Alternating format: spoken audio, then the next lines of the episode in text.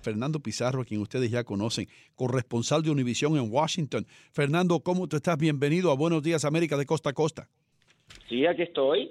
¿Me Es, escuchas? es que estábamos que con, con dificultades técnicas por acá. Perdona, Ah, perdón, perdona. No hay problema. No, no, no, aquí estoy. eh, un gusto estar con ustedes. No soy tan importante como Andreina ahí, ¿no? O, o lo- o los tickets que están regalando. me parece que están bastante- Pizarro, si tú faltas hoy, aquí no hay programa. Sí. Cerramos y bajamos la Santa María. Ok. Se acabó. Wow, wow. Ok, bueno, no. qué honor, qué honor, qué honor. Eh, Fernando, la primera, la primera pregunta, hermano, tiene que ver con esto, con el escándalo, si se le puede llamar así, de la Fundación Trump.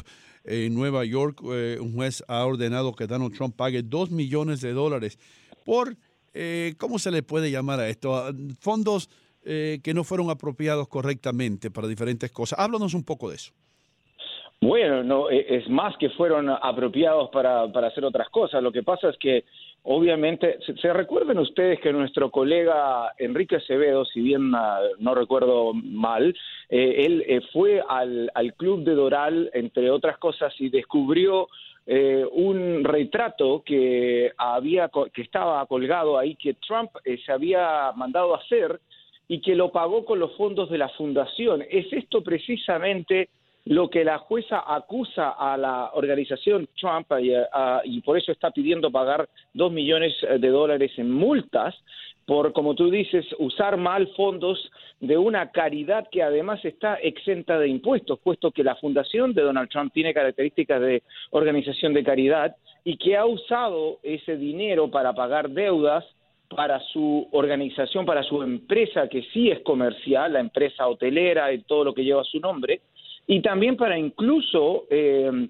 eh, financiar su campaña presidencial del 2010 en 2016 y comprarse precisamente esa pintura que cuelga eh, en el Club de Doral. Así es que obviamente esto es una es una multa bastante simbólica, puesto que, que muestra, eh, luego de la admisión de los abogados del presidente, que en un documento legal de que él eh, realmente no siguió las leyes básicas sobre cómo las caridades deben ser eh, administradas eh, de esta manera. Dicen que la mesa directiva de la caridad de, de la, de la fundación no se reúne en años y de los cuales los hijos eh, Ivanka, Eric y Donald Trump Jr. son parte de ese directorio y, y- y no se han reunido en mucho tiempo. Así que, bueno, esto es un golpe bastante fuerte a la imagen. No sé qué, qué efecto electoral tiene al final, pero, pero sí, de todas maneras, es una, es una señal de cómo el presidente Trump eh, lleva adelante sus negocios. Fernando, tengo dos dudas con referencia a este caso. Uno, ¿se sabe cuál es la cantidad que usó y sacó de la fundación para pagar otras cosas? Y número dos, después de esta multa de dos millones de dólares o, o- o esta, mm, o este monto que ha impuesto la jueza en Nueva York, ¿habrá otros tipos de represalias con esta fundación? Digo, como por ejemplo, clausurarla para seguir investigando lo que se sabe. Bueno, él tiene que pagar eh, 1.8 millones de dólares eh, supuestamente eh, y, cerrar además esta fundación. Eh, también se le había pedido, al parecer los eh, fiscales habían querido que él pagara dos como 2.8 millones de dólares, además en gastos punitivos, o sea, en, en castigo, ¿no? Pero, pero al parecer eh, la Corte solo terminó reduciendo la, la cantidad a, dos millones, puesto que el presidente, al parecer, ha- bueno, o la organización o la fundación eh, se ha puesto de acuerdo en que monitoreen cualquier tipo de actividad de caridad eh, que se vaya a hacer mm, más adelante. Pero por lo que tenemos entendido es que la fundación entonces estaría cerrándose, ¿no? Creo que creo que esa era la segunda pregunta, ¿no? Exacto. Sí, Eh, eh, exactamente. Fernando, eh, por otro lado, hermano, tenemos el otro notición que es el hecho de que Michael Bloomberg, el ex alcalde de la ciudad de Nueva York, posiblemente lance su sombrero al ruedo. Eh, esto es una indicación, según tengo entendido, de que Michael Bloomberg no confía ni en Elizabeth Warren, ni en Joe Biden, ni en Bernie Sanders para derrotar a eh, Donald Trump y dice, yo lo voy a hacer personalmente.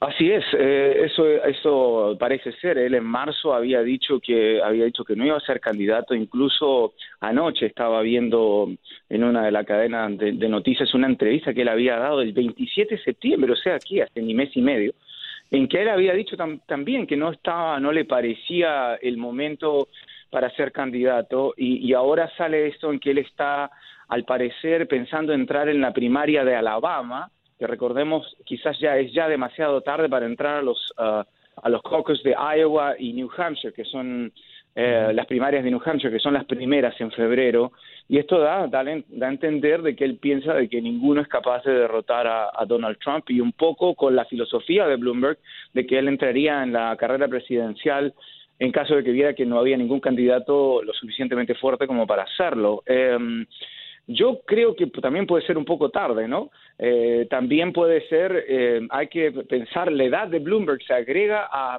a todos estos candidatos de más de 70 años, incluyendo el presidente Trump e incluyendo Elizabeth Warren, que son candidatos. Eh, ¿Para qué vamos a hablar de Biden y Sanders, no? Así es que es interesante ver cómo, bueno, también la imagen de otro multimillonario que tenga experiencia política y plena eh, con su alcaldía en Nueva York y, ha jugado con la idea de ser presidente anteriormente.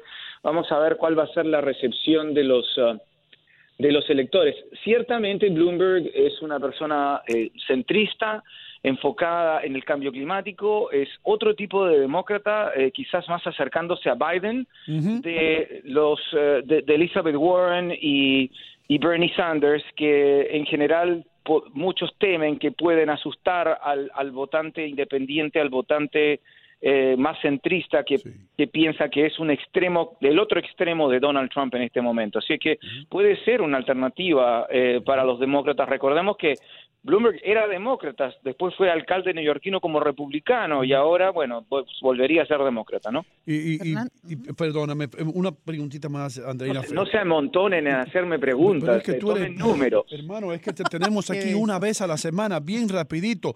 Elizabeth Warren le viró los cañones inmediatamente a Bloomberg diciendo que otro otro multibillonario que quiere comprar la presidencia. Esto fue, pero un puño en la nariz.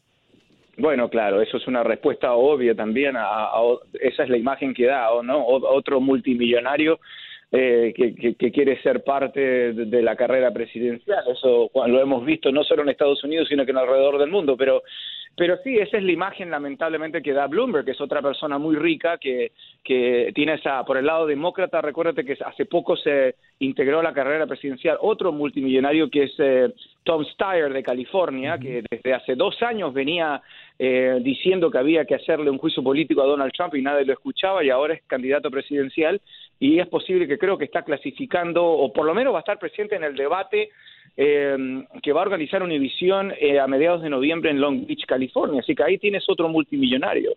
Pero sí, tiene toda la razón Elizabeth Warren en la crítica, ¿no? Porque esa es la imagen que da Bloomberg. Fernando, tengo como, como dos expectativas. Una tiene que ver con, con, esto que hemos hablado reiteradamente durante las últimas semanas, el acuerdo entre Estados Unidos y China para revertir los aranceles existentes como parte de un acuerdo comercial en una primera fase. Pero se habla mucho de la oposición que existe dentro de la Casa Blanca y de parte de los asesores externos eh, de Donald Trump. Eh, ¿Cómo has percibido tú esta situación allí en la Casa Blanca? Bueno, la verdad es que con todo, te voy a ser bien franco, con todo el, el con toda la atención que se roba el tema del juicio político, la verdad es que este tipo de cosas pasan a veces desapercibidas eh, respecto de, porque el, juicio político en, el, en el Congreso se roba toda la atención mediática, ¿no? Recordemos que Trump y, y el presidente de China Xi Jinping tenía la intención, al parecer, de firmar la, lo que se le llama la fase 1 de este acuerdo comercial en la cita, en la cumbre de la APEC, el, el, Foro Económico de Asia-Pacífico, que se iba a, a realizar en Santiago ahora a mediados de noviembre. Obviamente, el presidente Piñera, en vista de la crisis social y política que, que, embarga Chile en este momento y las protestas, suspendieron esa cumbre. Entonces, ahora lo que está en peligro es firmar ese acuerdo. Ahora, lo que tú apuntas es que hay gente que no está completamente de acuerdo dentro de la Casa Blanca, eh, obviamente con, estas... Eh, con estas medidas que se puedan llegar a acordar. Yo creo que para el presidente Trump eh, es una victoria en una en un acuerdo en una guerra comercial que él prácticamente declaró unilateralmente contra China y que empieza a afectar, recordemos que lo hemos hablado anteriormente en programas anteriores, esta guerra comercial termina afectando a los precios que los consumidores pagamos de todos los productos que se hacen en China. Así es que más allá de la oposición interna que pueda haber dentro de la Casa Blanca sobre temas eh, comerciales con China, bueno, vamos a ver eh, si es que se va a llegar a firmar este acuerdo o no. Se han flotado otras posibles sedes para esta cumbre y para este acuerdo. Fernando, muchísimas gracias por estar con nosotros, hermano. Aquellas personas que quieren seguirte a través de las redes sociales, ¿qué tienen que hacer? Arroba fpizarro-dc de Washington DC. Muchísimas gracias por estar aquí nuevamente con nosotros. Gracias.